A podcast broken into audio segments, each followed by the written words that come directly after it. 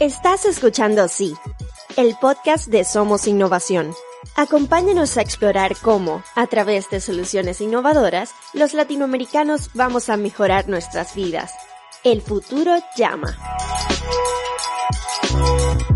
Hola, soy Federico Fernández. Bienvenidos a Sí, el podcast de Somos Innovación. En el episodio de hoy vamos a conversar con Ingrid Yeter acerca de la economía del conocimiento y la modernización del Estado en Argentina. Ingrid es diputada nacional por la provincia de Corrientes, es también presidente de la Fundación Pensar Corrientes, de profesión licenciada en Ciencias Políticas, se desempeñó en el pasado como intendente de la Municipalidad de Riachuelo, en la provincia de Corrientes.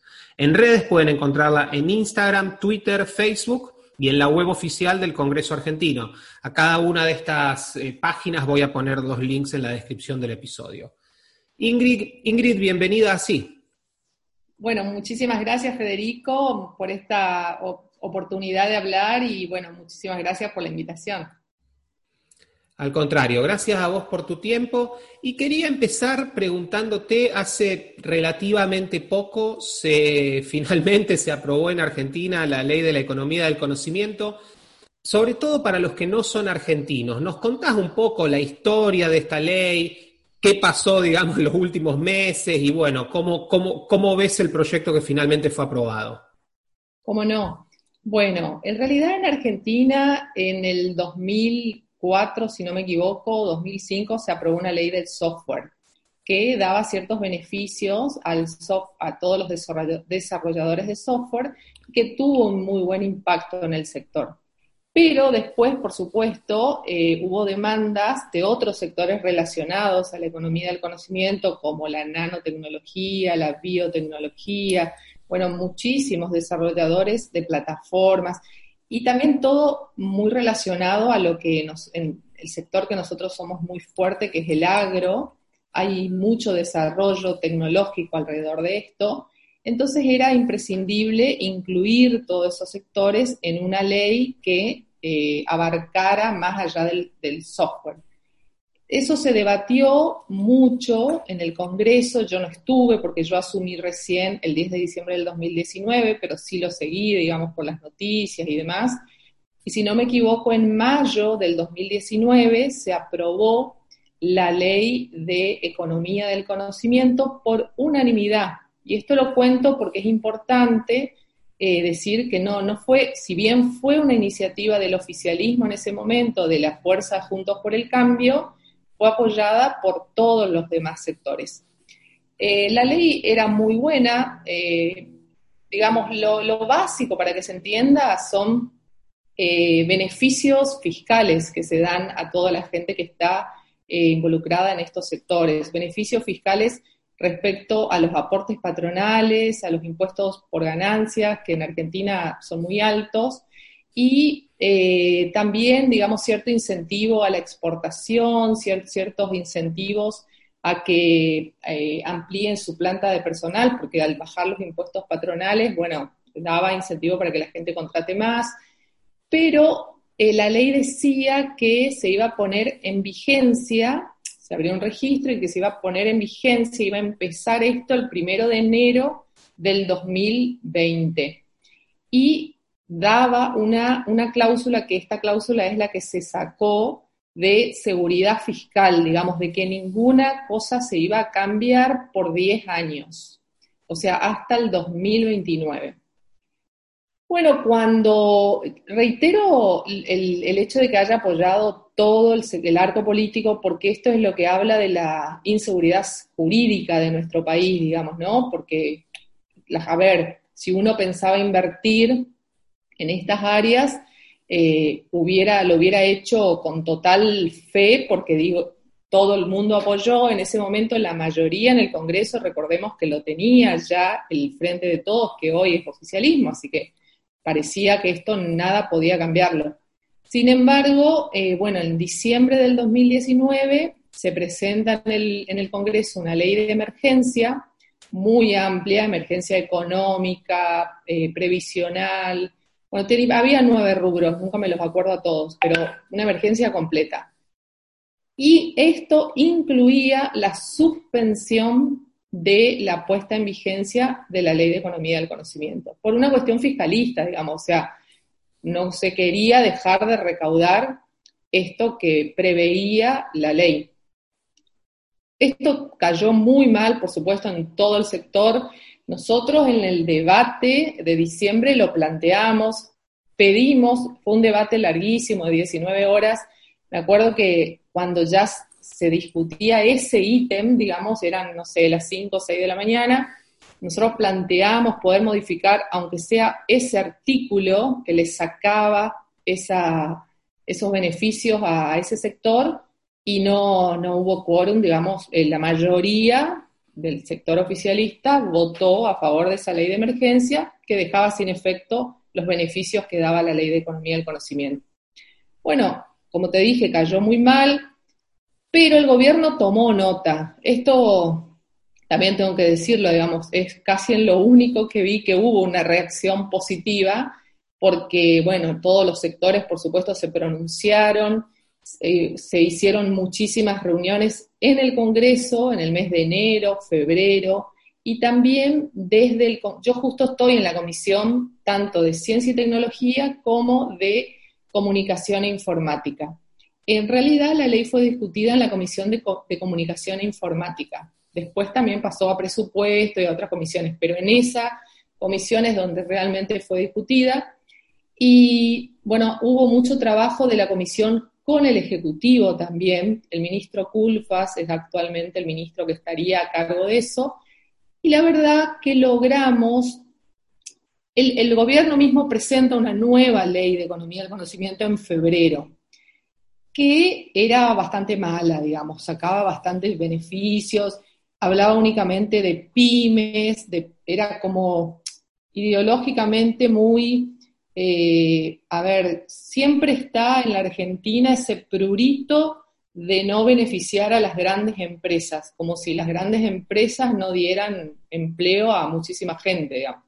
Bueno, eh, pero gracias a Dios, desde febrero a, a junio, si no me equivoco, fue en junio cuando se aprobó finalmente la ley, hubo mucho debate y fueron escuchadas muchas de nuestras demandas y salió una ley relativamente buena, porque se dejó esos incentivos, eh, hay un porcentaje bastante grande de descuento, si no me equivoco, el 70% de eh, impuestos patronales, de carga patronal, hay un descuento también del 60% de ganancias, y lo más importante es que quedaron incluidas todas las empresas. A ver, uno puede poner en, este, en esta disminución de carga patronal hasta un número de tres pymes de categoría 2 o algo así, que es más o menos 3.500 empleados. Pero vamos a suponer que una empresa tenga 5.000 empleados.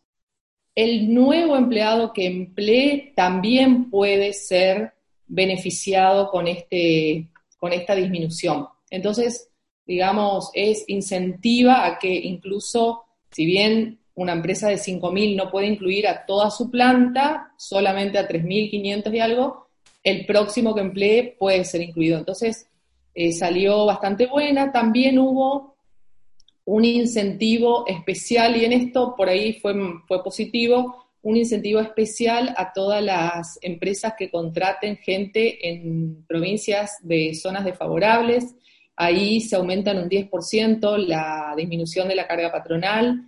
Eh, también aquellos que contraten mujeres, eh, personas con discapacidad. O sea, se incluyó como, como a ver, un, beneficio para también ingenieros. Eh, hay tres rubros, no recuerdo bien, pero son ingenieros, informáticos o tres rubros específicos que también si son mujeres, estos estas personas capacitadas eh, en ingeniería específica, eh, discapacitados y, en provincias eh, poco desarrolladas, tienen un incentivo aún superior. Bueno, eso fue bueno, digamos. En definitiva, la ley de economía del conocimiento que salió aprobada está buena, digamos, es una lástima que se perdió y lo que no tiene, que es lo grave para mí, es esa cláusula de estabilidad fiscal.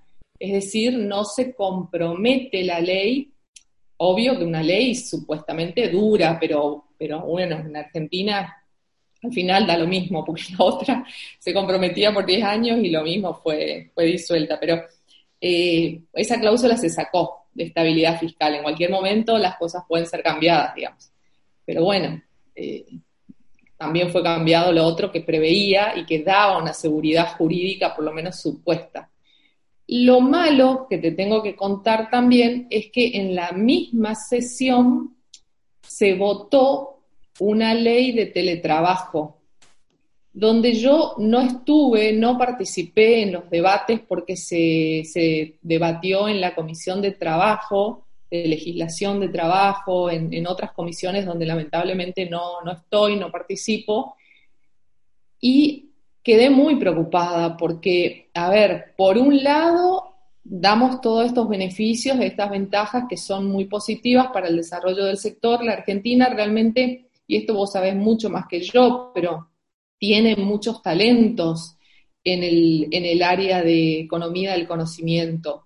La verdad que somos dentro de los países latinoamericanos un país que se destaca, ¿no? Por tener unicornios, por, por tener, incluso yo que vivo en Corrientes, una provincia del norte, hay empresas, hay un polo IT, o sea, la mayoría son jóvenes, muy emprendedores, entonces es, eh, eh, está muy bueno que se apoye, pero por otro lado salió aprobada la ley, esta que te digo, de teletrabajo, que para mí es un absurdo absoluto. Yo me abstuve de votar porque regula eh, un, a ver, regula una figura que funcionaba muy bien sin la regulación. Eh, la Argentina siempre está yendo a contramano del mundo, para mí, en el sentido de que los sectores que funcionan muy bien sin ninguna regulación, intenta regularlos, intenta poner convenios colectivos. Por ejemplo, la ley de teletrabajo, como te digo, no estuve en el debate, la gente de nuestro bloque nos dijo que, que era mucho peor, que ellos lograron mejorarla y por eso algunos votaron a favor, pero para mí la verdad que lo que quedó no es bueno. Por ejemplo, fija horarios, en el teletrabajo, si hay algo positivo, es que uno no tiene horarios, digamos, o que, se administra su propio horario. Eh, bueno, fijo un montón de cosas que supuestamente beneficia al trabajador. Supuestamente, digo yo, porque dice que la empresa tendría que pagarle el servicio de Internet, la empresa tendría que darle, si no tiene, unas condiciones, eh, bueno, el equipamiento, una condición ideal donde trabajar. Si el empleado decidiera no seguir haciendo teletrabajo e ir a la oficina, la empresa tiene que darle un lugar en una oficina. Son cosas que son eh, totalmente para mí disparatadas que el Estado se involucre en eso y que en definitiva, como dije antes, supuestamente el argumento es beneficiar al trabajador, pero yo creo que va a perjudicar a los futuros posibles trabajadores. O sea, eh, lamentablemente, y en eso, yo no sé si vos escuchaste, pero yo eh, cuando fue el debate no pude hablar cuando se debatió la ley de teletrabajo porque no participé en esas comisiones, pero sí pude hablar con, respecto a la ley de economía del conocimiento y conté esto, que a lo mejor vos también estás de acuerdo, Federico. En la Argentina, eh, lamentablemente, el exceso de regulaciones y los gremios han fundido actividades.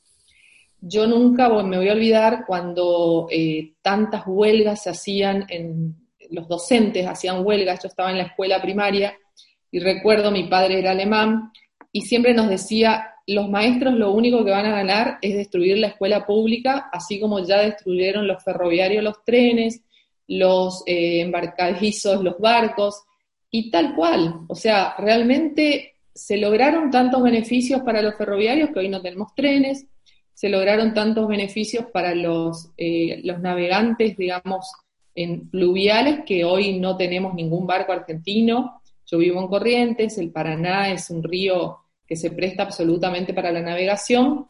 Y bueno, y acá tenemos la flota más grande del mundo, que es la paraguaya. Todas las barcazas son de bandera paraguaya. Todo por una cuestión de excesiva regulación del Estado y excesivos supuestos beneficios para los trabajadores que en definitiva van desmedro de ellos porque después no hay más trabajadores. sí tenemos en todos los casos gremialistas muy ricos, muy millonarios y demás. Y la educación pasó algo parecido. La educación, eh, la gente cada vez eligió más la educación privada por una cuestión del, del famoso estatuto del docente, ¿no? Que, bueno, en las escuelas públicas había huelga, en las escuelas públicas los maestros faltan, en las escuelas públicas eh, no, no, se da el servicio, la, tal vez no hay una diferencia en calidad educativa, pero por lo menos los padres saben que en la escuela privada el hijo va y tiene el docente, digamos, tiene clases. Entonces, eso me parece que corremos el riesgo de que pase con el teletrabajo. Y el teletrabajo lamentablemente está muy ligado al sector de economía del conocimiento. Entonces me parece que le dimos una de cal y una de arena, digamos. Estoy, muy preocupada en ese sentido. Nosotros mañana vamos a tener una reunión con, el sector, no mañana, el lunes, perdón, eh, porque hay mucha preocupación y ojalá en el Senado, yo no tengo muchas expectativas porque el Senado está absolutamente dominado por el oficialismo, pero ojalá que se revea y que no salga sancionada la ley así como salió. Gracias, Ingrid. A ver, de todo lo que dijiste hay un montón de cosas que te, me gustaría preguntarte, pero para seguir un poco, digamos, con, las áreas preocupantes. En Argentina también durante un tiempo tuvimos eh, la ley de sociedades por acciones simplificadas, que en parte, y contanos después un poquito de qué se trataba, pero bueno, tenía que ver justamente con poder abrir una empresa de una manera mucho más ágil y ponerse a trabajar de una manera mucho más rápida. Y eso, hasta donde tengo entendido, sigue suspendido, ¿no? ¿Cómo está la situación? Sí, en realidad, eh, bueno, esa ley la sacó también el gobierno de Mauricio Macri, si no me equivoco, en el 2017. Es una ley que hay en muchísimos países. Yo me acuerdo cuando vos nos contaste el caso Estonia, pero hay también en países latinoamericanos eh, la Sociedad de Acciones Simplificadas. Es, es una forma bueno, en la Argentina la verdad que vino bárbaro, digamos, esto, porque justamente la burocracia hace que todo sea muy difícil y por medio de esta ley las casi todas las nuevas pequeñas sociedades se formaron utilizando esta metodología porque permitía inscribir una empresa online, podía ser unipersonal, creo que el capital eh, mínimo serán dos salarios vital y móvil, o sea, era algo que agilizaba absolutamente la creación de nuevos emprendimientos. Y de hecho se, utilizó muchísimo. Empezó el problema con este gobierno porque la AGN, creo que es una, una oficina del Estado, empezó a pedirle otros requisitos a las empresas. Y pusieron una medida de amparo porque no era lo que decía la ley. Entonces, bueno, se presentó un proyecto que entró por Senado, en el Senado fue aprobado, la, donde se prevé la suspensión por 180 días de las SAS y se quiere volver todo a papel, digamos, a que se vuelva a hacer el trámite en una oficina con papeles, totalmente ridículo, digamos, porque, justo, a ver, Creo que nada en este momento podía ser tan absurdo porque estamos en una pandemia donde hay cuarentena, donde se supone que el contacto, hay que evitar el contacto físico, eh, donde deberíamos promover muchísimo, porque ya de hecho pocas empresas se estarán creando en este momento, pero digamos, deberíamos promover al máximo su creación. Entonces, bueno, a contramano absoluta y con el único argumento de un supuesto peligro de que se creen de esta forma empresas delictivas, porque ese fue el único argumento que yo he escuchado. O sea, porque no hay otro, digamos, ¿no? Que puedan falsificar eh, creación de empresas, empresas de mayor capital, siempre el miedo a que no sé, el miedo al gran capital. Y el, otro día leí un artículo de que habría que cambiar la marcha peronista, básicamente, porque, bueno, la marcha peronista que se sigue cantando y dice combatiendo al capital, pero eso existe y está muy arraigado. Bueno, eso salió aprobado en Senado. Entró a la Cámara de Diputados eh, en el mes de junio, pero todavía, por suerte, no fue debatido. O sea que hoy por hoy están en un stand-by. Las empresas que, están funcionando están funcionando, pero las nuevas están en un stand-by porque tienen muchos problemas para ser inscriptas y si sale la ley no van a poder ser inscriptas directamente. La, la ley también creo prevé un registro de pymes por donde uno debe pasar primero antes de poder entrar dentro de este, siempre lo mismo, Federico, o sea, un registro ya es subjetividad, digamos, ¿no? Ya es el Estado interviniendo o es el capitalismo de amigos o, digamos, bueno, algo parecido también pasa con la, con la ley de economía del conocimiento, pero esperemos que esto que sea autocontrolado, pero también ahí se previó un registro y también se previó un fondo que la antigua ley no preveía, un fondo de estímulos para empresas. Si es bien ocupado, en buena hora, pero la verdad que yo nunca veo muy con buenos ojos esta creación de fondos específicos, porque en definitiva crean oficinas, más burocracia, eh, decisiones subjetivas a quienes le dan, a quienes no, pero bueno, así estamos. Esa es básicamente el, estado de las SAS en este momento. Eh, fueron casi derogadas, digamos, porque se suspende por 180 días y, y hace varios cambios en Senado, pero todavía no pasó por diputado, o sea, todavía no es ley. Con esta suspensión, digamos que ojalá que nunca se transforme en ley por, digamos, falta de, una mejor palabra, eh, Argentina tendría uno de los cambios más, más exóticos del mundo porque pasaríamos de una contabilidad, digamos, sin papel y basada en blockchain al, al papel, lo que es una cosa, digamos, es, es volver, digamos, al siglo pasado cosa que no está pasando en ningún lado y cuando la tendencia en todo el mundo es exactamente la contraria. Y justamente respecto de esto, y sé que es un tema también que te interesa mucho, ¿Cómo ves vos el tema, digamos, qué te parece que se hizo en la administración anterior positivo respecto de cuestiones vinculadas a modernización del Estado y sobre todo vinculadas a lo que esa modernización puede traer respecto de temas de transparencia y cómo ves la, la tendencia actual? Sí, como bien dijiste, esto va a ser un caso exótico, pero es el segundo caso exótico, digamos, porque el primero fue un decreto que dejó sin efecto la obligatoriedad de usar el GDE. GDE fue el, la gestión de expediente electrónico, un sistema que puso en marcha el gobierno anterior.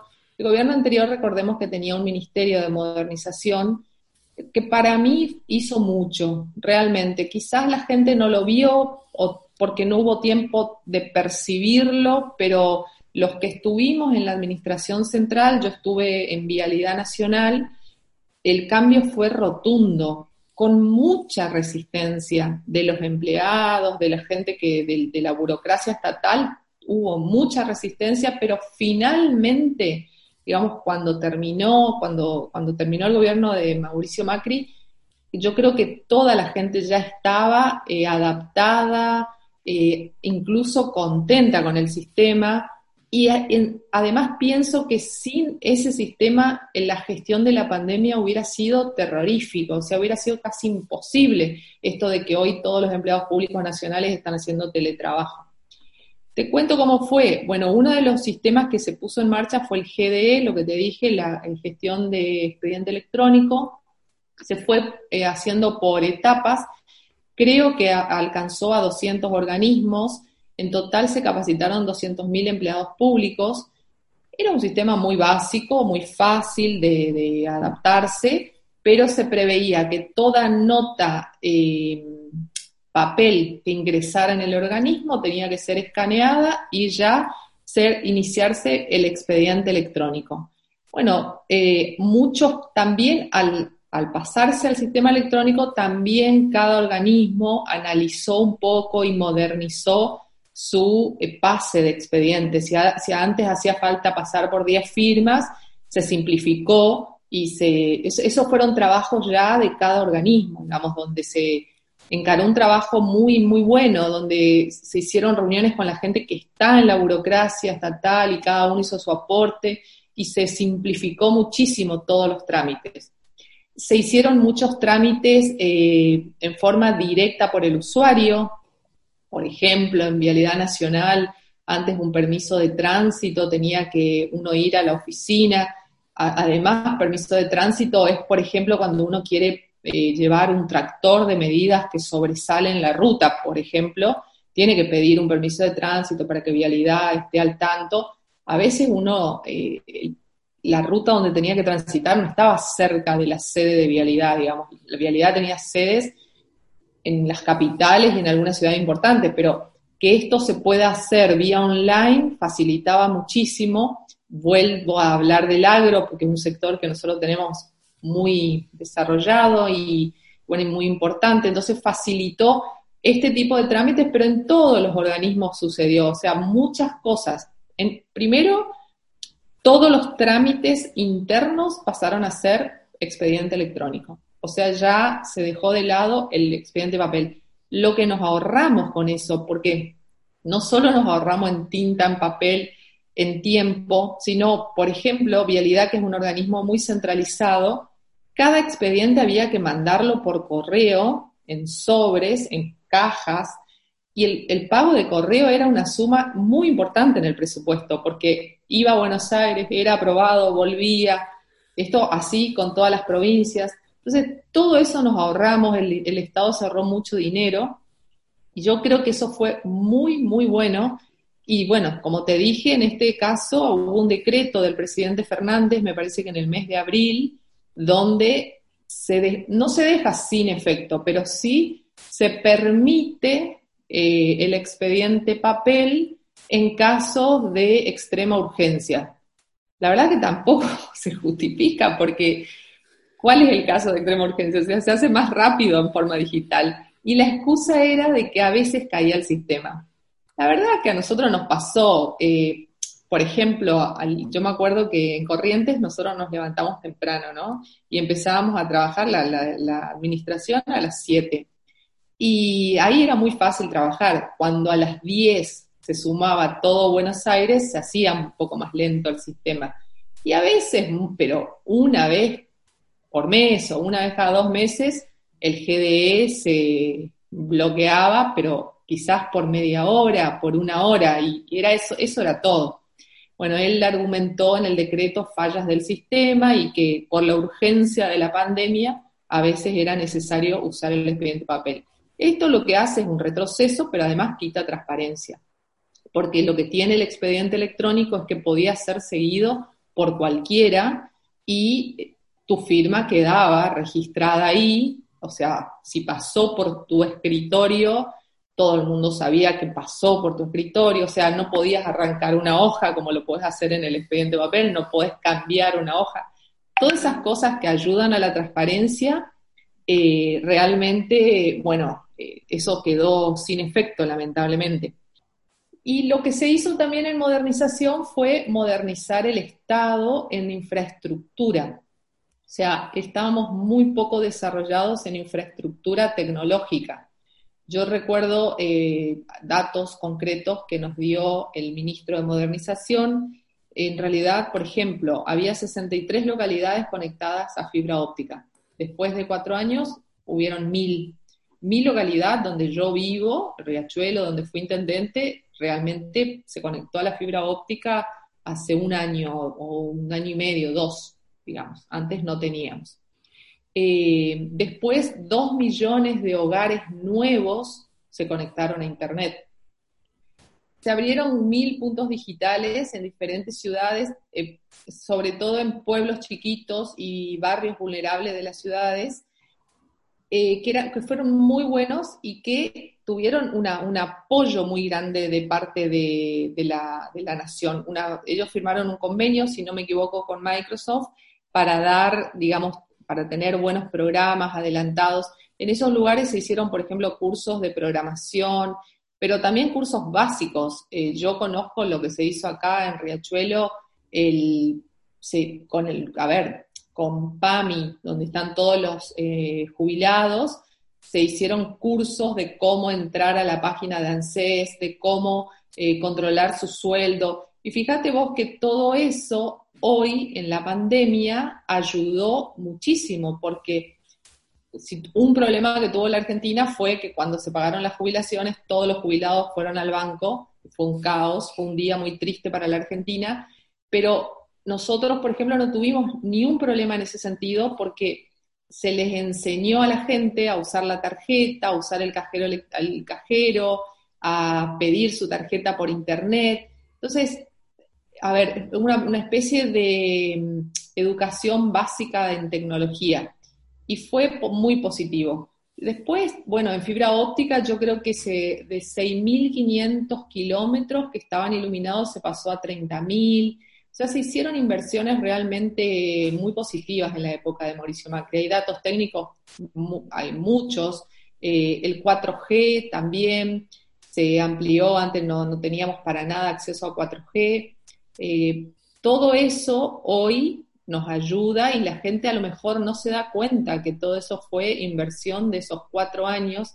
Hoy todo el mundo prácticamente está conectado, puede hacer teletrabajo, puede, si no hace teletrabajo, mirar Netflix, digamos, pero lo puede hacer sin que, teniendo internet, teniendo acceso.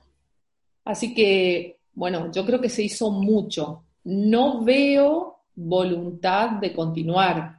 Nosotros indagamos, vino el ministro de Ciencia y Tecnología a nuestra comisión y no vimos un, programa concreto, digamos, sobre cómo seguir, porque todavía, por supuesto, estamos muy lejos de ser un país que esté a la altura de las circunstancias en materia de infraestructura tecnológica, pero no vimos ningún programa de continuar con esto, lamentablemente. Mencionaba. Ah, perdón, perdón, pero me olvidé de dos cosas muy importantes, Federico. Además del GDE, se instrumentaron dos sistemas, contratar y comprar. Esos sistemas de dentro del Estado, esos fueron los que más ayudaron a la transparencia. Todavía están vigentes, eh, por suerte. Eh, vamos a ver si continúan, pero esos sistemas lo que hacen es permitir que todo lo que el Estado contrate o compre esté subido a las redes. Entonces nosotros, por ejemplo, hacíamos una licitación de para comprar neumáticos en vialidad.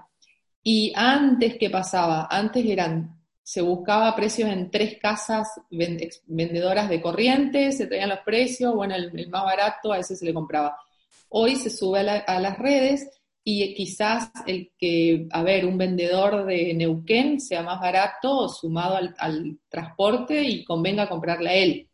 Eh, es, totalmente abierto y, digamos, se rompe con el esquema de posibles amigos, posible coima, se rompe con ese, con ese sistema. Eh, entonces, eso fue súper positivo. Y gracias a ese sistema es que hoy también cuando surgió esto, este sobreprecio que se le pagó desde desarrollo social a, unas empresas, es porque están las redes, porque si no los, periodistas muchas veces no tienen acceso, digamos, a eso. Bueno, eh, y ellos argumentaron que fueron los únicos que se presentaron, creo que fue algo así. Puede ser, porque hoy con la inflación, digamos, hay pocas empresas que quieren ser vendedoras, proveedoras del Estado, porque saben que van a cobrar muchos meses después, pero bueno, por lo menos esa información se conoce y se sabe.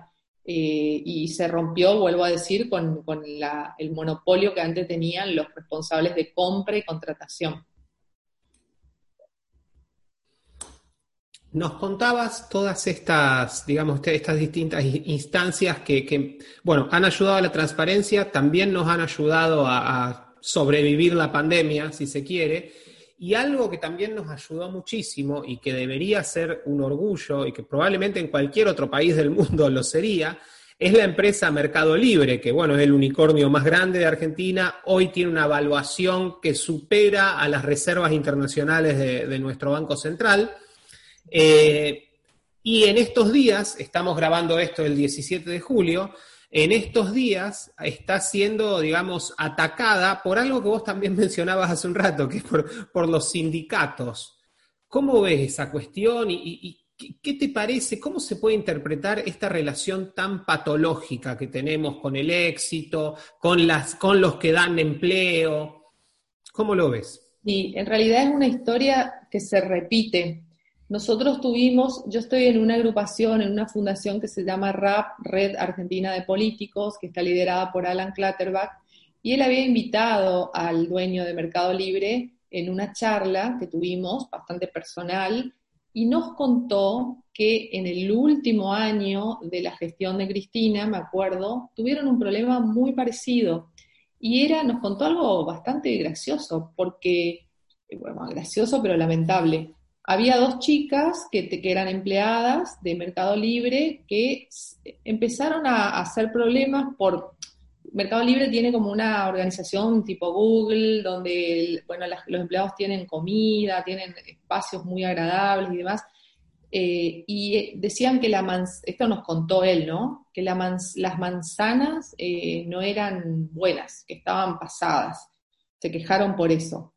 Después se quejaron porque en los baños no eran buenos, bueno, cosas así, se iban quejando, quejando.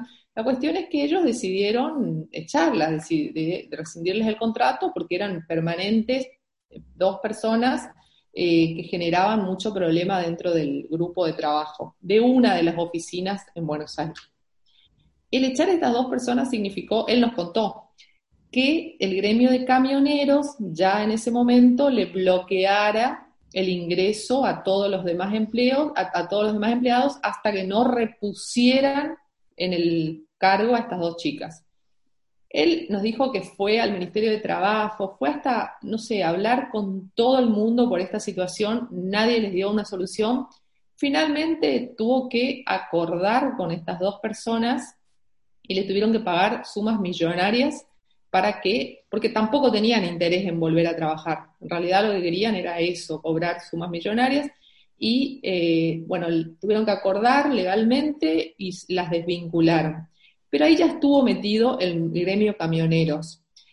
Cuando leímos nosotros la noticia de esto que vos, contás de, ayer, antes de ayer, la verdad que dije, no puede ser, porque en ese momento él nos contó que debido a ese problema que tuvo y, viendo que ningún estamento público se hizo eco de su demanda, todo lo contrario, todos salían en favor de, los camioneros que nada tenían que ver, de las dos chicas y demás, él decidió abrir sus nuevas oficinas en Uruguay y en Colombia.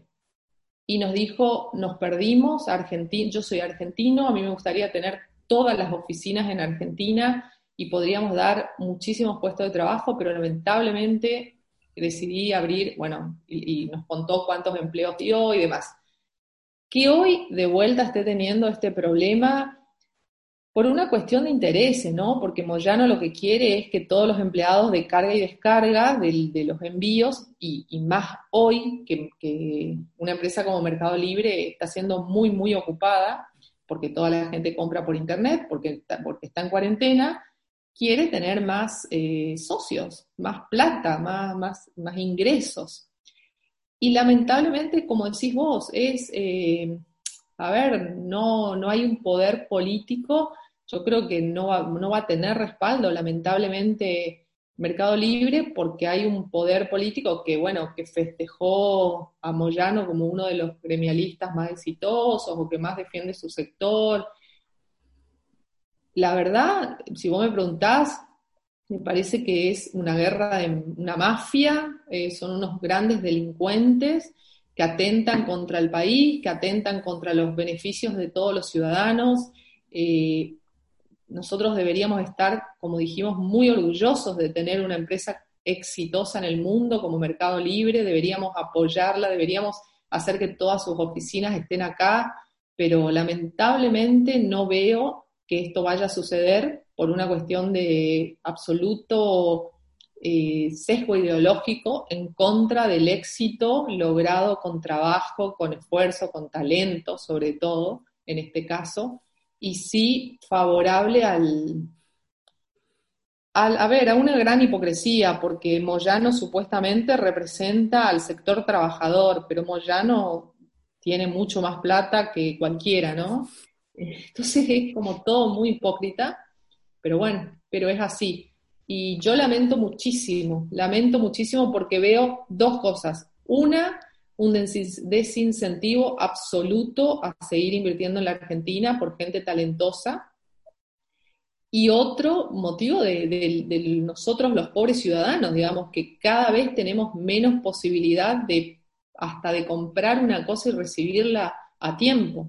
Sea, fíjate vos que hay, hoy lo, escuchaba al, dueño de Mercado Libre decir que 200.000 con, personas, creo, algo así, que habían comprado, no van a recibir sus cosas, su, mercadería a tiempo. Entonces, el, doble perjuicio, el, peor, el más grave, es el desincentivo a invertir en la Argentina. Y el, y el inmediato, el daño que le causa a la ciudadanía, al, pobre ciudadano que a lo mejor se compró una campera, digamos, ¿no? Y no la puede tener porque Moyano decide en beneficio propio boicotear la salida de los elementos de Mercado Libre. Lamentablemente esto que yo te decía de, la marcha peronista, el otro día alguien escribió, creo que combinó la marcha peronista con lo que decía Gandhi, me parece que es cuando uno hace, no me acuerdo cómo es la frase, pero como, que uno lo que piensa, después lo dice, lo que dice, después lo hace. Bueno, creo que en el fondo en la Argentina siempre hubo, lamentablemente no en la sociedad, sino en la dirigencia, desde hace por lo menos 60 años, una o más, 80 años diría yo, una aversión a la gente exitosa. Eh, a ver, combatir aquel que es exitoso en el terreno privado, y, ningún prurito ni vergüenza de enriquecerse desde lo público. O sea, las dos cosas, ¿no?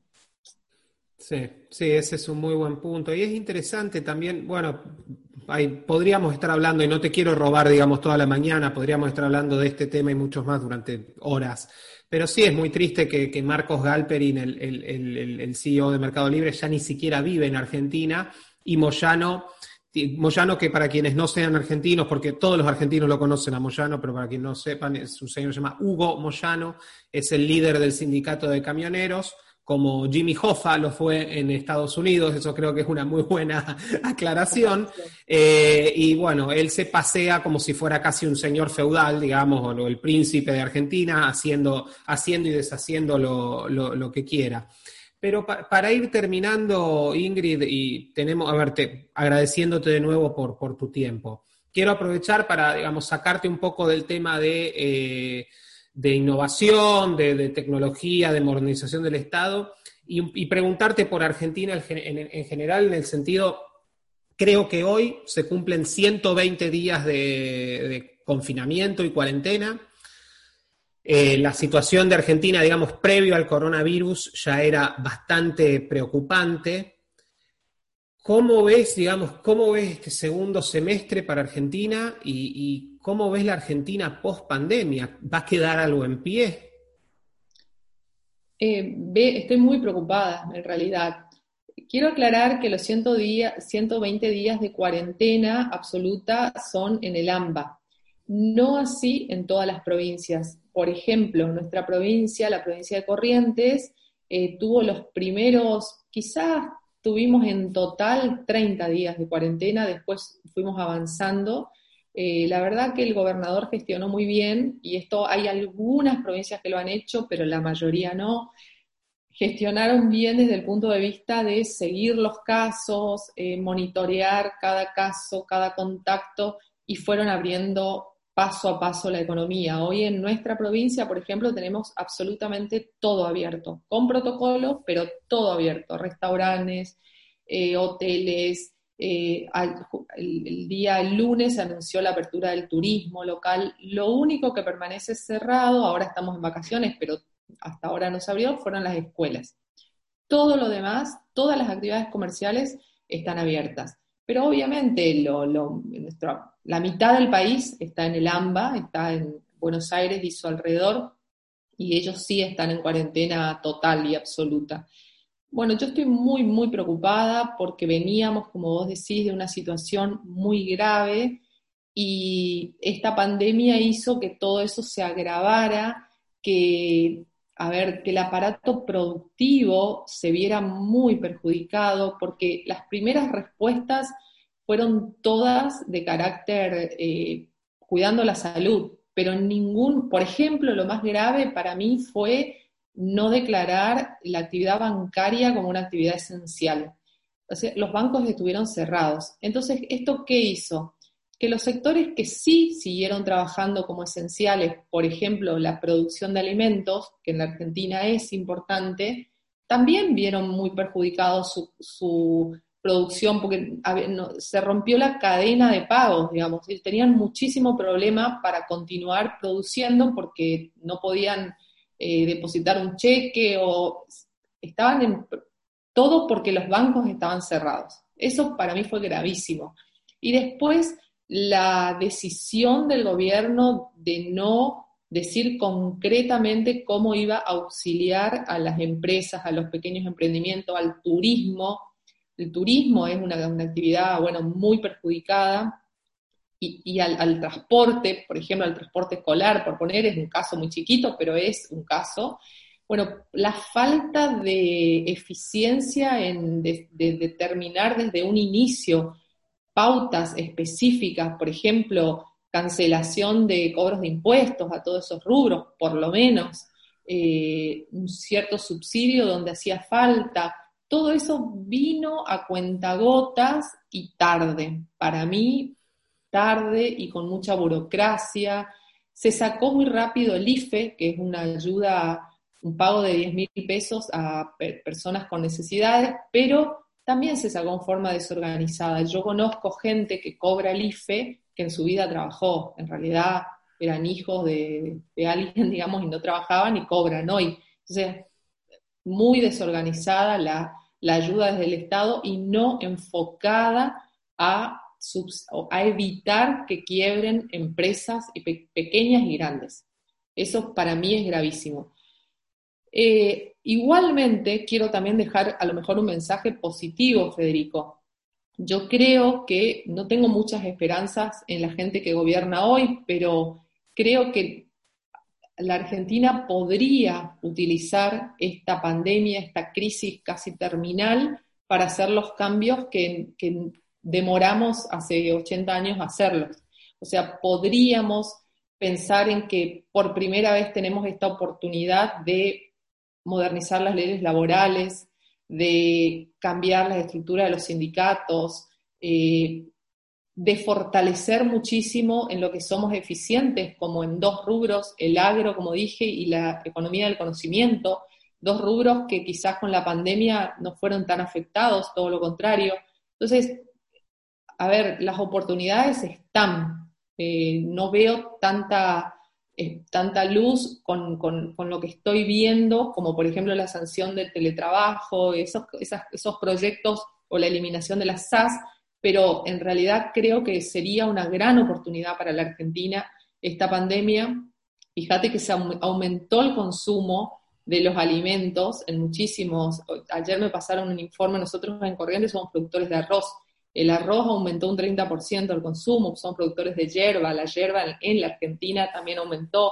O sea, eh, hay cosas positivas, pero que no, bueno, ojalá que puedan ser aprovechadas y podamos ser lo que me parece que podemos ser en, el mundo, grandes exportadores de, de alimento y exportadores de economía del conocimiento, de tecnología.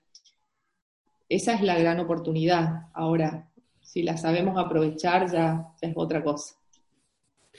Muchas gracias Ingrid y muchísimas gracias por, digamos, terminar con un, con un mensaje optimista, porque sí, a ver, Argentina, pese a todo esto, obtiene, por ejemplo, cinco empresas unicornio, una de ellas Mercado Libre, así que, bueno, hay, hay cosas como para, para ser, ser optimista y, a ver, seguramente, y como vos mencionabas también, creo que, digamos, toda esta, esta aversión al, progreso y al éxito está más en cierta parte de la clase dirigente que en la, en la sociedad en su conjunto, y eso estoy seguro que en algún momento se va a reflejar, digamos, en, el liderazgo. Ingrid, muchísimas gracias por, tu tiempo, muchas gracias por esta entrevista. Seguro te vamos a molestar en el futuro para, seguir conversando de estos temas desde tu visión de, la política y el, y el Congreso eh, argentino respecto de la innovación, la tecnología y qué se puede hacer desde la política por ellas. Y bueno, a cada uno de los que nos escucharon, no olviden suscribirse al podcast o a nuestro canal de YouTube y nos vemos en el próximo episodio de Sí, el podcast de Somos Innovación. Sí es el podcast de Somos Innovación. Visita somosinnovación.lat para suscribirte. Y no olvides compartir este episodio a través de tus redes.